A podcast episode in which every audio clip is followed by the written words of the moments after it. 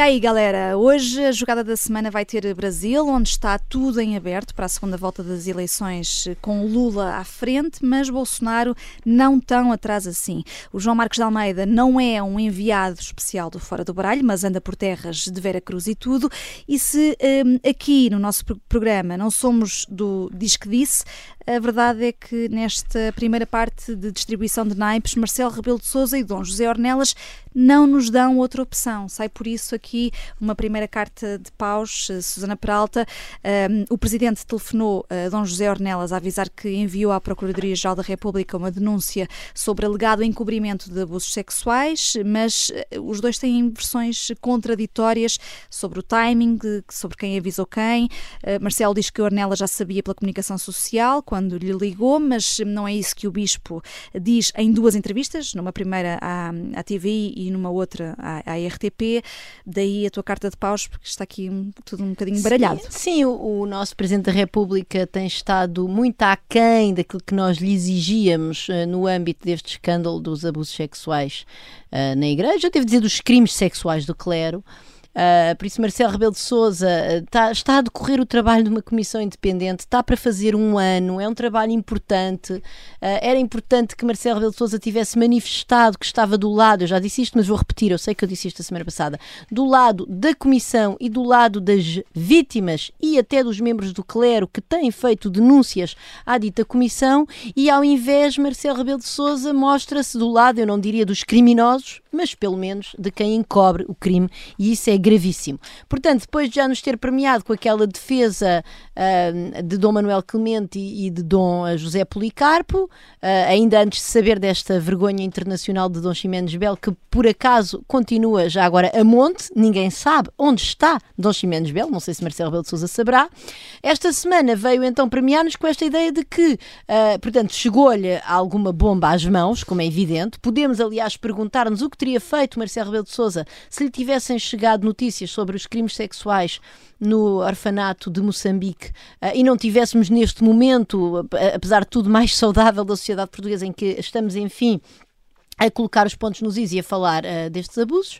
Uh, e, portanto, Marcelo Rebelo de Sousa, enfim, uh, confrontado e, e, envia aquilo para, para a Procuradoria-Geral da República. Eu nem vou fazer aqui um processo de intenções. Vamos até supor que Marcelo Rebelo de Sousa teria enviado na mesma para a PGR as denúncias, mesmo que isso tivesse acontecido, vamos dizer, há cinco anos atrás. Vou, estou, estou disposta... Mas neste campo, Marcelo Rebelo de Sousa fez o que lhe competia de enviar... De enviar à PGR, essas, exatamente. exatamente. Essa denúncia. e depois, o que é que faz? Resolve telefonar ao Bispo. Depois essa confusão, repara, essa essa confusão de saber se o bispo soube ou não pela, pela comunicação social, na verdade é irrelevante. Bom, a única coisa que não é irrelevante aqui é, é o Presidente da República andar a meter os pés pelas mãos e fazer aquele comunicado enrolado no site da Presidência. Porque é assim, das duas uma, ou, ou uh, uh, o bispo já sabia e, portanto, Marcelo Rebelo de Sousa não tinha de se preocupar de o avisar se efetivamente tinha saído nos, nas notícias, ou então se Marcelo Rebelo de Sousa lhe telefona é porque de facto o queria avisar de alguma coisa e de resto, depois ontem, enfim, na, na, grande entrevista, o Bispo, como é sabido, explicou que Marcelo Rebelo de Sousa lhe telefona ainda dos Estados Unidos, o que indicia que de facto o fez bastante cedo nesta história. Eu devo dizer que se junta a isto mais, mais umas declarações completamente infelizes de Dom Manuel Linda. Dom Manuel Linda é o mesmo Bispo que tinha dito que não valia a pena termos uma comissão independente porque que era como uh, investigar a queda de um meteorito no, na, na, cidade do Porto, portanto, uma coisa que no fundo não existe, aliás, nunca aconteceu, nunca caíram meteoritos na, na cidade do Porto. Uh, veio dizer que, que o abuso sexual de menores não é um crime público e veio fazer uma comparação completamente despropositada com o caso da equipa de futebol feminina, que é um caso grave, não vou agora desvalorizar, aliás, histórias de abuso no futebol têm vindo também a saltar ultimamente e são uh, verdadeiramente muito graves, mas segundo aquilo que é noticiado relativamente à equipa de futebol uh, feminino. Estamos a falar, em primeiro lugar, de assédio sexual, que sendo, enfim, sendo grave não é a mesma coisa do que, do, que, do que violações.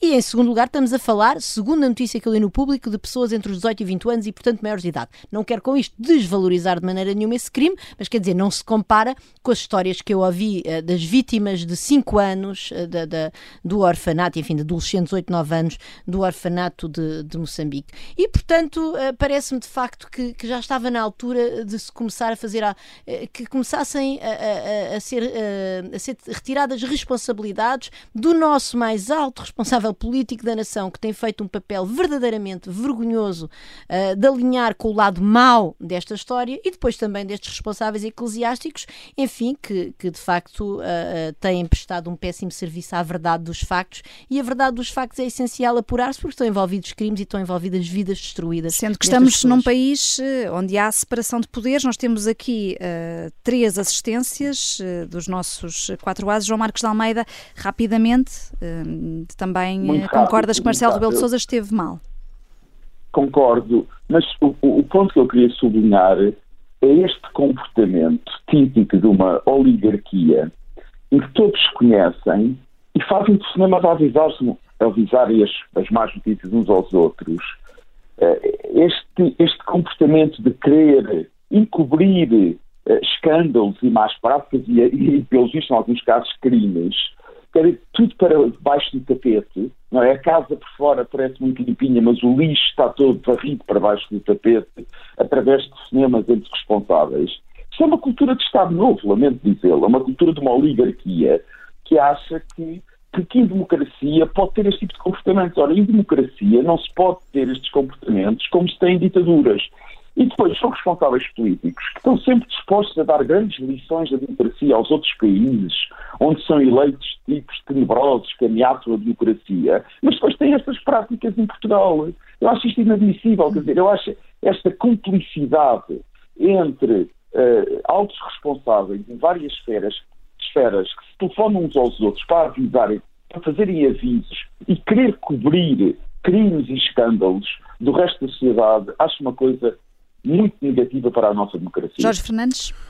Eu não tenho nada a acrescentar, assisto completamente, não só a Susana como o Luís, Marcelo Rebelo de Souza, a demonstrar aqui porque é que tem uhum. sido, e o João, perdão, desculpa João. O Luís ainda vai falar. Uh, mas Marcelo Rebelo de Souza a demonstrar aqui cabalmente porque é que é o pior Presidente da República da história da democracia portuguesa. Luís Aguiar Conraria, é o pior Presidente? É. Uh, Quer dizer, também acho que sim, mas não, era, não era hum. sobre isso que queria, queria falar. Eu queria mesmo falar era sobre as declarações de Manuel Linda. Portanto, além de concordar com tudo o que foi dito, as, as declarações de Manuel Linda são verdadeiramente escabrosas e eu até pensei em reservar o meu naipe para ele. A, a dizer que não, eh, basicamente a dizer que, não, que, a Igreja não tem nada que denunciar os abusos, a dizer que os abusos de menores não são um crime público, quando evidentemente que são. Portanto, é todo um conjunto de disparates. Mas aquilo, aquilo que me chamou mesmo a atenção foi quando ele comparou o caso da igreja que não denunciou uh, estas práticas às atletas de futebol que também não denunciaram que tinham sido vítimas. Portanto, ele, ele está a equiparar uh, a igreja e o papel da Igreja, que, é como um observador e que tem, obviamente, um, um papel de, de, proteção e, portanto, de protetor e, portanto, tem mesmo a obrigação de denunciar, com a posição das vítimas que, por algum motivo, adiaram o momento da sua denúncia. E eu acho que isto é uma, é uma desfaçatez uh, absolutamente chocante. E eu não sei como é que são as regras eclesiásticas, mas se isto fosse um, um ministro, eu dizia ao primeiro-ministro para o demitir imediatamente. Neste caso, sinceramente, espero que o Papa o possa demitir muito rapidamente, que isto é perfeitamente inconcebível. E será ou não chocante a candidatura ao Mundial de 2030 que une Portugal, Espanha e agora também a Ucrânia, junta-se ao clube? É a carta de Copas que temos agora, do Jorge Fernandes. Eh, Jorge, a justificação de que a Ucrânia não pode desaparecer das nossas memórias depois da guerra é o que diz eh, Fernando Gomes, presidente da Federação Portuguesa de Futebol conquistou o teu coração de alguma maneira para estas Copas ou isto é um golpe de marketing? Sem dúvida nenhuma. Acho que Fernando Gomes está imensamente preocupado com o povo ucraniano e com a necessidade de ajudar a reconstrução da Ucrânia. Fernando Gomes devia ter simplesmente vergonha de utilizar uma coisa tão importante e tão dramática como a guerra na Ucrânia que está a acontecer agora para justificar uma coisa que é perfeitamente injustificável, que é continuar a relação eh, perfeitamente promíscua que existe entre futebol e poder político em Portugal, que infelizmente já nos deixou no Euro 2004 bastante endividados, algumas câmaras do país com dificuldades seríssimas de, de tesouraria e, portanto, Portugal, eh, quer dizer, a ideia de que é uma prioridade para um país como Portugal a coorganização organização num evento como o Mundial de Futebol é simplesmente risível. Portugal tem carências gravíssimas na educação, na saúde, uma verdadeira bomba relógio na segurança social. E, portanto, a ideia do, do Fernando Gomes é que nós devemos gastar os nossos escassos recursos na co-organização um Mundial de Futebol, é isso, milhares de milhões de euros a construir eh, estádios, a remodelar estádios, a pagar imensas coisas que ele sabe também, como nós sabemos, o que custam. Quer dizer, não vale a pena vir com a ideia, já ninguém acredita na ideia de que, quer dizer, alguns tolos podem acreditar, mas a ideia de que isto poderá trazer ganhos para o, para, para o turismo ou para esse magnífico benefício intangível que é a imagem, a projeção de Portugal na imagem no mundo. Quer dizer, o Qatar está a fazer isto, mas o Qatar tem petrodólares e é para isso que precisa disto para, para lavar a sua imagem. Quer dizer, Portugal não precisa deste tipo de eventos de maneira nenhuma e eu acho eh, para mim é inacreditável como é que o governo, logo à partida, quando é abordado pelos dirigentes de futebol para uma iniciativa desta natureza, não põe imediatamente travão a qualquer veleidade para a feitura de um, de um, evento desta natureza e diz absolutamente de forma liminar que não e que não se gastará um cêntimo do dinheiro dos contribuintes neste tipo de aventuras. Portanto, umas copas bastante irónicas. Eh, Susana Prata, estavas a levantar o, dedo? Eu queria só dizer que é ótimo porque nós temos este problema de falta de investimento público. Este governo tem sido, como é sabido, bastante Uh, bastante conservador na, na, hum. na, reposição do estoque de capital público e, portanto, agora vamos ter uma data de estágios. Ah, espera, são privados, não é? Pertencem aos, aos clubes. Claro, não, claro. Caraças, tínhamos esquecido dessa parte. Desculpa lá, desculpa, era-me. Enganei-me. João Marcos de Almeida, também tens aqui uma assistência. Irónica, imagino. Vou, vou, não, não, não, ao contrário, vou pintar as copas de preto. Uh, e, e, mas Aqui eu quero sublinhar que eu, eu, eu, eu, gosto muito de futebol, uh, adoro futebol, mas desde o europeu que realizamos em Portugal e desde tudo o que aconteceu com os estádios, eu acho que Portugal nunca mais deveria, uh, quer dizer, nas próximas décadas, organizar qualquer torneio de futebol um país que tem carências em setores tão importantes como a saúde e a educação não pode gastar dinheiro eh, em estádios de futebol. Eu, aliás, eu convido as pessoas que, que estão entusiasmadas com isso para visitarem os estádios de Aveiro, Leiria, Coimbra e Faro, que estão praticamente às moscas, eh, passam, às vezes são utilizados num jogo por ano em que enche por aí dois terços do estádio, às vezes arranjam-se jogos amigáveis para se poderem usar esses estádios. E se, acha, e se as pessoas consideram que isto é um bom uso dos recursos públicos, estádios que ficam condenados ao abandono, ao vazio, e, e, e qualquer dia começam a cair. Se é isso, se é para isso que devemos usar o dinheiro em Portugal que deve ser usado para questões muito mais importantes. E é de dinheiro que vamos falar eh, agora com uma carta de ouros que acaba de sair para o Luís Aguiar Conraria. Eh, Luís, eh, Fernando Santos foi obrigado a pagar assim uns milhões de euros em IRS. O selecionador nacional recebia um salário através de uma empresa que tinha contrato com a Federação Portuguesa de Futebol, devia ter declarado esse salário como rendimentos do trabalho, mas não o fez. Pois, e, e disseste tudo, portanto, e disseste tudo. Nós andamos aqui a estourar milhões ou milhares de milhões com estádios e temos a Federação Portuguesa de Futebol a patrocinar esquemas óbvios de fuga ao fisco. É óbvio que não, não, não, há, não há sequer forma de disfarçar e Fernando Santos não enganou a Federação Portuguesa de Futebol. Não, não é como se a Federação Portuguesa de Futebol tivesse pago ao Fernando Santos e ele depois declarasse de forma errada ao fisco. Não, a, a, a Federação Portuguesa de Futebol fingiu que estava a fazer um acordo, um, a assinar um contrato com uma empresa para essa empresa lhe fornecer um conjunto de serviços, entre os quais o do, o do treinador. Eh, portanto, até imagino que se calhar a empresa até pode, por, eh, por sua vontade própria, mudar de treinador e pôr outra pessoa a treinar. Afinal, é, afinal qualquer empresa que presta um serviço, depois escolhe os trabalhadores que lhe apetecer. É, isto é, é uma coisa perfeitamente absurda. Acho incrível como é que pessoas ganham tanto dinheiro, tantos milhões de euros por ano, desculpem lá este discurso moralista, uh, depois ainda têm a necessidade de, uh, de estar com estes jogos para poupar alguma coisa. Uh, acho, acho que ficou mesmo muito mal a Fernando Santos e o problema Fernando Santos é um problema dele, pessoal, portanto, ficou-lhe mal, mas a Federação Portuguesa de Futebol é uma entidade de, como é que se chama, de interesse público, com fins não lucrativos, eh, e, portanto, até tem responsabilidades sociais e públicas e também devia ser chamada à pedra. E também não sai melhor eh, desta, desta situação. Uh, sobram aqui umas espadas bem afiadas, normalmente o João Marcos de Almeida escolhe espadas por isso mesmo, neste caso para o líder supremo do Irão, Ayatollah Ali Khamenei, que veio quebrar o silêncio sobre os protestos um, no Irão, na sequência da morte um, da jovem Masa Amini, uh, de que já falámos, de resto aqui num outro fora do baralho, uh, e veio quebrar o silêncio, João, para culpar os Estados Unidos e Israel. Sim, é, é, é sempre a velha estratégia uh, em muitos países, não só países muçulmanos, mas em muitos países, que uh, é sempre um bom recurso culpar os Estados Unidos. Os Estados Unidos, aliás, têm ombros largos, é? como se vê, até na guerra na Ucrânia, as pessoas conseguem culpar os Estados Unidos. Eu, qualquer dia estou à espera de ouvir alguém na televisão dizer em direto que os Estados Unidos que puseram Putin na presidência da Rússia. Uh, mas o, o, a liderança iraniana recorre ao mesmo truque. Obviamente que naquele caso do Irão, por causa da sua, do, sua, do seu conflito com Israel, acrescentou Israel, uh, o que é verdadeiramente extraordinário espantoso.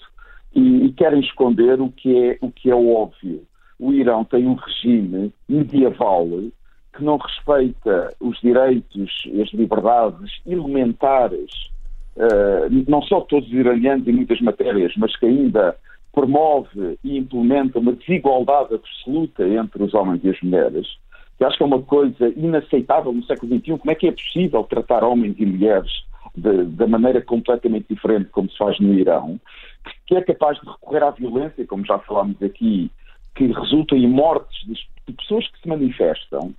Uh, e, mais, e também queria acrescentar outro ponto que eu acho que, mais uma vez, uh, os partidos políticos em Portugal, muitos deles, a maioria à esquerda, uh, mas neste caso também à direita, que estão sempre dispostos a fazer manifestações ou resoluções ou apoios, e muitos casos violações dos direitos humanos, no caso do Irão tem havido um relativo silêncio. Eu sei que tem havido tem havido baixos assinados e houve dois casos concretos uh, na Câmara de Lisboa e do Porto para condenar as atividades do regime iraniano e, saúde, e saúde quem promoveu esses baixos assinados. Infelizmente, em Lisboa, o que não admirar, o PCP absteve-se. No Porto, infelizmente, o PSD absteve-se. Obviamente, o PSD preocupa muito mais que o PCP, porque do PCP estou à espera do pior, do PSD não estou.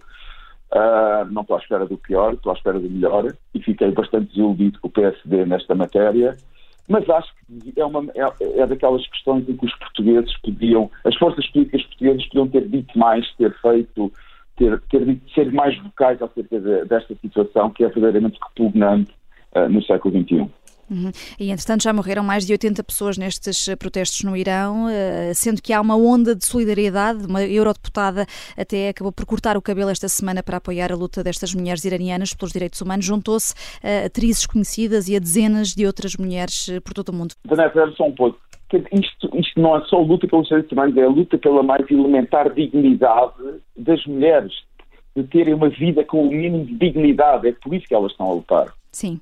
E o Brasil vai à segunda volta, ou segundo turno, nas eleições. Só a 30 de outubro saberemos se Jair Bolsonaro continua como presidente ou se Lula da Silva regressa ao cargo. Uma destas duas, duas jogadas que até aqui nunca tinham acontecido na história brasileira vai acontecer, ou um presidente não é reeleito, ou um vencedor na primeira volta eh, perde na segunda. Eh, no primeiro turno, Lula teve mais 6 milhões de votos que Bolsonaro, mas o atual presidente teve bastantes mais votos do que as sondagens perspectivavam. Vamos agora em direto ao encontro do enviado especial eh, fora do baralho ao Brasil.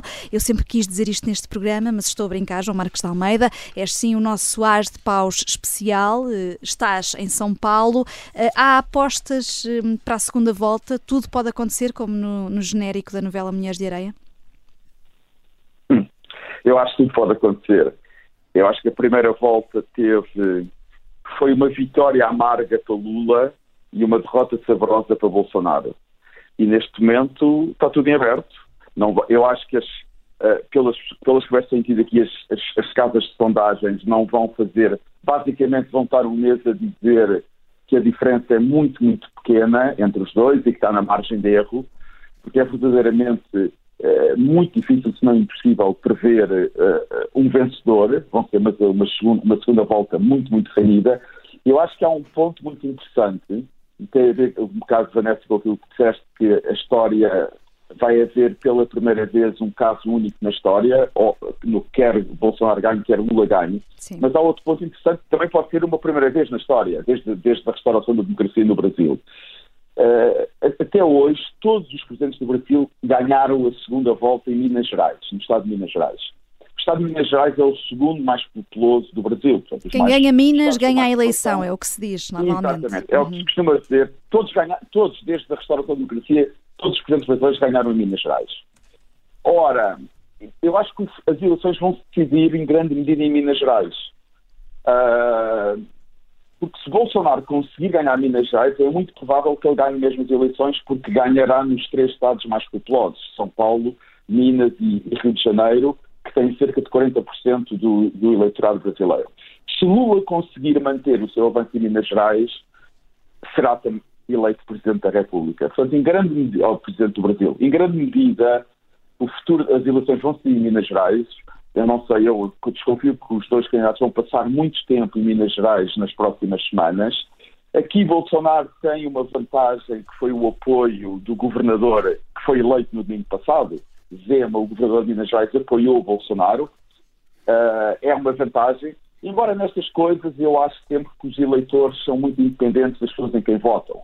Eu não valorizo muito o facto de Simone Tebet e Ciro Gomes apoiarem Lula tal como não valorizo muito o facto de o governador de Minas Gerais apoiar uh, Bolsonaro, porque as pessoas fazem o seu juízo independente, são adultas e sabem fazer Sendo o seu que Ciro Gomes até apoia, mas nem nomeou uh, Lula. Uh... Não, porque, porque há, uma, eu, eu, há uma grande inimizade. Eu, eu, eu, eu, encontrei aqui em São Paulo uma pessoa que conheço há muito tempo e que é uma pessoa de esquerda e que foi, ajudou Ciro Gomes na campanha, ele conhece muito bem Ciro Gomes, uh, também é relativamente mas ele é muito crítico do PT, mas ele disse que há uma grande inimizade pessoal entre Ciro Gomes e Lula, quer dizer, é mesmo uma grande, não, não, não se toleram um ao outro. Portanto, nós sabemos que as questões pessoais e políticas são muito importantes, sobretudo em eleições individuais e para presidente.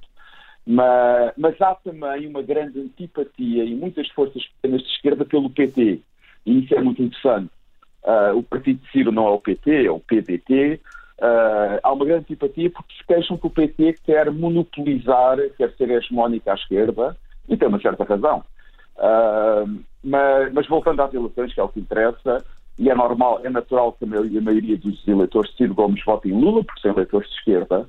Uh, acho que, em grande medida, as eleições vão se decidir em Minas Gerais, embora também, devido à composição do Congresso e à própria natureza do Congresso brasileiro, o vencedor terá muito menos impacto no futuro da política brasileira do que as pessoas julgam. Eu acho que terá um presidente com, com uma capacidade de intervenção limitada e o centro da política brasileira continuará a ser nos próximos anos, quatro anos, o Congresso. Eh, já vamos falar eh, também sobre essa questão do, do antipetismo, mas uh, Jorge Fernandes, uh, pode haver aqui uma, uma força meio invisível do, do chamado voto envergonhado? Bom, isso aparentemente houve, quer dizer. E houve com o Bolsonaro, não é? Sim, aparentemente a espiral do silêncio voltou a visitar-nos mais uma vez, com imensas pessoas, pelo menos a não terem revelado nas sondagens a sua preferência por Bolsonaro, porque enquanto Lula ficou dentro da margem de erro, portanto, dentro mais ou menos aquilo que era previsto, houve uma mobilização bastante mais forte por parte de eleitores que, foi, que foram, acabaram por votar em Bolsonaro, que tinha uma previsão em volta dos 35%, 37% e acabou com uh, eh, 43,5%, enfim. Portanto, houve uma, uma mobilização séria daquilo chamado bolsonarismo. Mas deixem-me dizer aqui, deixem-me dizer aqui duas outras coisas, eh, enfim, sobre a eleição. A, a, primeira, a primeira é que eu acho que a, a, a, democracia brasileira deu uma lição de profunda e as instituições brasileiras deram uma, uma, uma, uma uma, uma lição de profunda maturidade no domingo passado. Apesar dos últimos quatro anos da retórica buçal, anti-institucional que Bolsonaro veio tendo, a democracia brasileira acho que eh, fez um, foi muito, esteve muito bem no, no domingo passado. Eh, as eleições decorreram de forma absolutamente pacífica, com com, enfim, com coisas absolutamente localizadas. Vimos, até em Lisboa, aqui, pessoas dos dois lados, digamos assim, a conviver lado a lado, enfim, com palavras de ordem, etc. Mas de facto a democracia. Mas tudo de forma pacífica. Tudo de forma absolutamente uhum. pacífica. A democracia, uma participação uh, muito forte, 80%, 80% dos votantes, o que, apesar de ter de existir o voto obrigatório, é uma participação muito interessante, por exemplo, comparado com os Estados Unidos ou com muitos países europeus, incluindo Portugal. Uh, portanto, isso é a primeira nota que eu acho muito importante relevar, que é Bolsonaro, por, por, com tudo o que aconteceu ao longo dos últimos quatro anos, não erudiu a democracia a tal ponto que pusesse em causa este processo eleitoral que até agora tem decorrido, eh, sob o ponto de vista formal, pelo menos de forma perfeita. Depois, relativamente ao que se vai passar a seguir, a sensação que eu tenho, eh, e eu tenho estado a seguir com muita atenção tudo o que está a passar e, enfim, acompanhar através dos meios de comunicação brasileiros, etc. Eu acho que Bolsonaro está a ter uma estratégia bastante mais inteligente do que Lula e acho que está a trabalhar forma. Bolsonaro, não, é, ao contrário daquilo que as pessoas pensam, eu, eu estava, outro dia ouvi o Andrés Malamud dizer isto na televisão e eu concordo absolutamente com ele.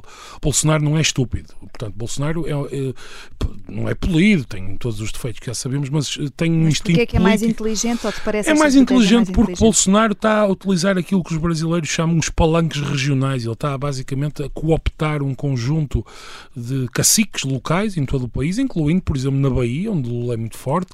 Uh, conseguiu cooptar, uh, o João já falou aqui, o, o, o governador de Minas, conseguiu que eh, em São Paulo, que era um reduto clássico do, do PSTB, que durante 28 anos eh, mandou no Estado, não é? O PSTB, os tucanos, sempre foram o grande partido em São Paulo, conseguiu que o candidato tucano eh, declarasse o, o, seu apoio. Portanto, Bolsonaro está a conseguir aqui regimentar um conjunto de figuras que não têm certamente a estatura de, de, de FHC ou de Simone Tebet, etc., do ponto de vista mediático, mas que são figuras um bocadinho mais obscuras, mas que poderão ser mais importantes no que diz respeito a conseguir a mobilizar os eleitores e a conseguir que as respectivas bases eleitorais segmentadas, digamos assim, eh, votem, eh, no fundo, votem nessa pessoa e por arrasto na segunda volta votem em Bolsonaro. Isto é, acho que é uma coisa que se vai ver bastante na corrida eh, a governador de São Paulo. Lula tem, apoia, tem, tem conseguido estes apoios digamos, mediaticamente mais fortes, mas é preciso olhar bem, por exemplo, Simone Tebet, eh, ela pessoalmente apoiou Lula, mas fê-lo contra a opinião do partido dela. Portanto, o MDB, eh, digamos, os órgãos do MDB queriam que Simone Tebet declarasse neutralidade salomónica, como ela disse ontem numa entrevista à CNN Brasil.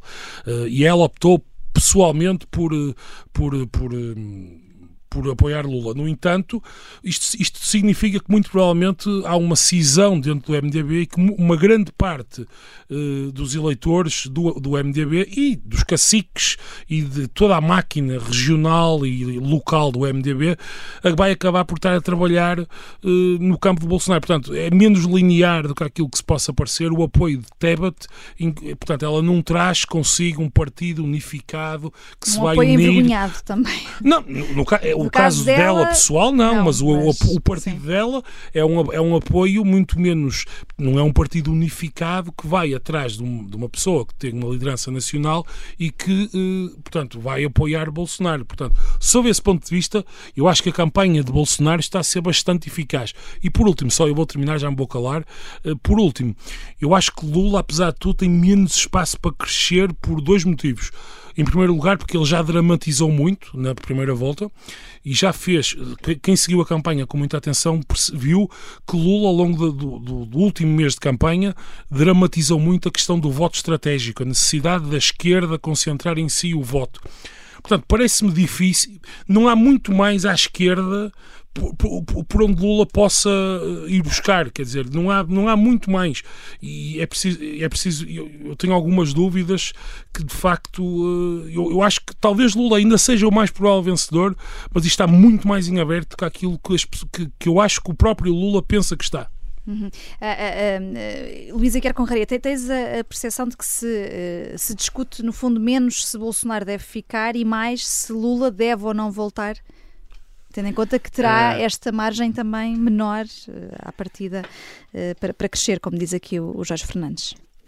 Eu Olha, deixa-me deixa não responder à tua pergunta e, e fazer, e, fazer outros vocês comentários. Vocês fazem o que vocês querem, no fundo. Não, okay. não, toda não, a gente não, sabe não. que tu é que mandas nisto, não sejas modesta.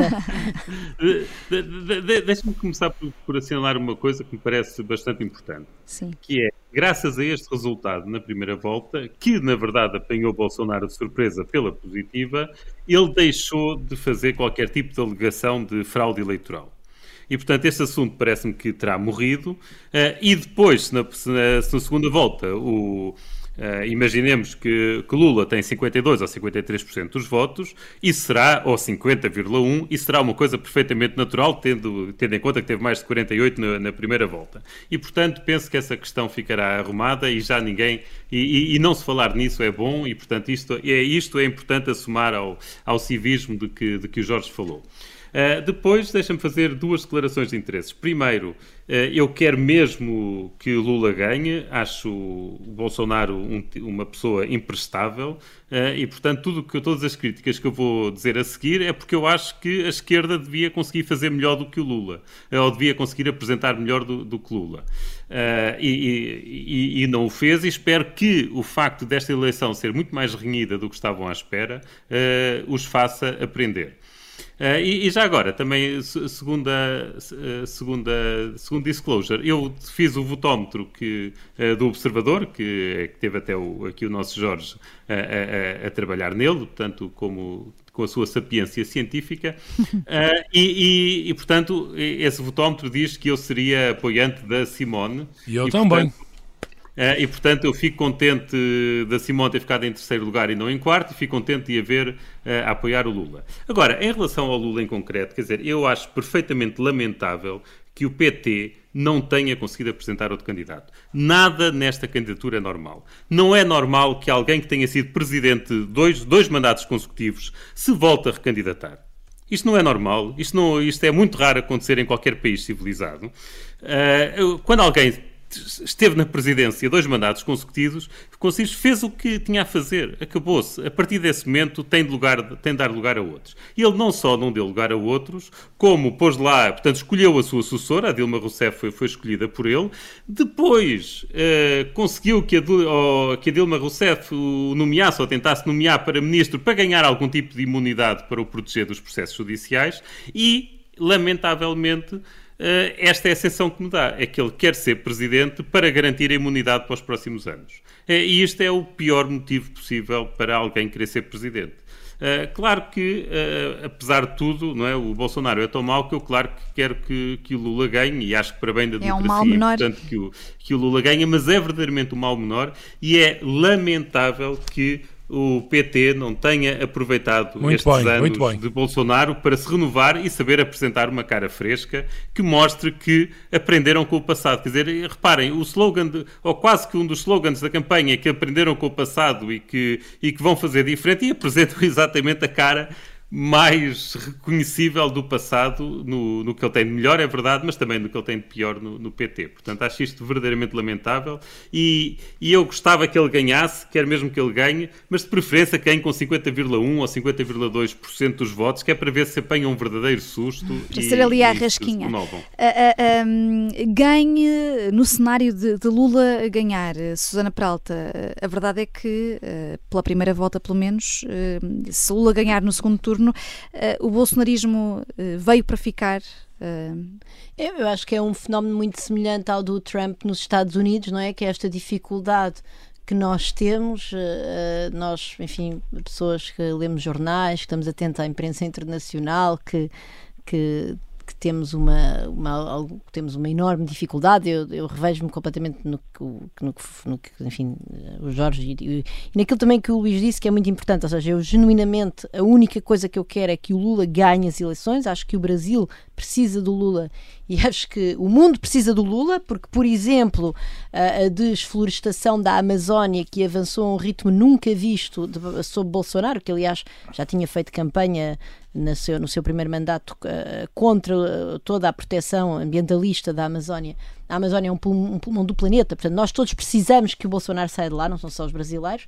Obviamente, muito mais os brasileiros, onde a fome atingiu proporções que já não tinha desde o final de 1998, um, e portanto, estamos a falar de, de, também de uma, de uma falha gigantesca relativamente aos brasileiros mais frágeis e depois de um discurso uh, completamente polarizador e que ataca os pobres, ataca os indígenas, ataca as minorias LGBT, portanto, de facto, estamos a de uma pessoa que parece não, não, não, se, não se percebe muito bem quem é que ele serve. Bom, isto dito, realmente uh, há, há, muitas pessoas que o apoiam e isto é o mesmo um bocadinho o fenómeno do Trump, não é? Que é nós, pessoas que falamos na rádio, que escrevemos nos jornais, que lemos jornais e etc., temos de nos confrontar com esta realidade finalmente democrática de haver tantas pessoas que acreditam nestes líderes, enfim, por razões que nos são mais ou menos obscuras. Agora eu também me parece que a construção da democracia tem de passar por perceber as motivações destas pessoas e por tentar chegar a elas com políticos uh, decentes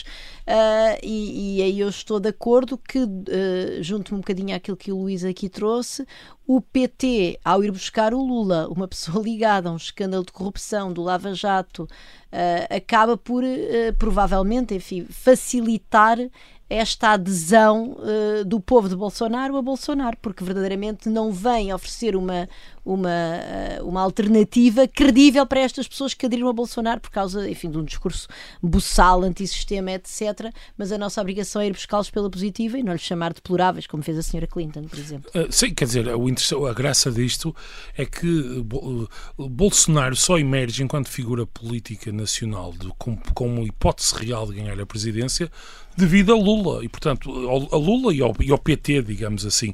E é evidente que estas eleições, e eu aqui concordo absolutamente com aquilo que o Luís disse, é evidente que estas eleições são uma maneira. Não, não acho que Lula tenha o perigo e a necessidade da imunidade, mas é o, o passo final necessário para a lavagem de imagem que Lula e o PT e a esquerda no Brasil veio, vem construir nos últimos anos, não há dúvida nenhuma. Aliás, ainda um dos motivos para a grande zanga enfim, do Ciro com, com Lula e com o PT vem precisamente de 2017, 2018, quando Lula estava metido em saídos muito maiores que aquilo que está hoje, uh, e uh, o PT deu um chega para lá uh, ao Ciro e a, alternativas potenciais daquela área política, porque exigia que fosse Lula o candidato a, a, a Presidente da República, e aí o, o, o PT sacrificou os interesses do Brasil no altar dos interesses do próprio partido e de Lula.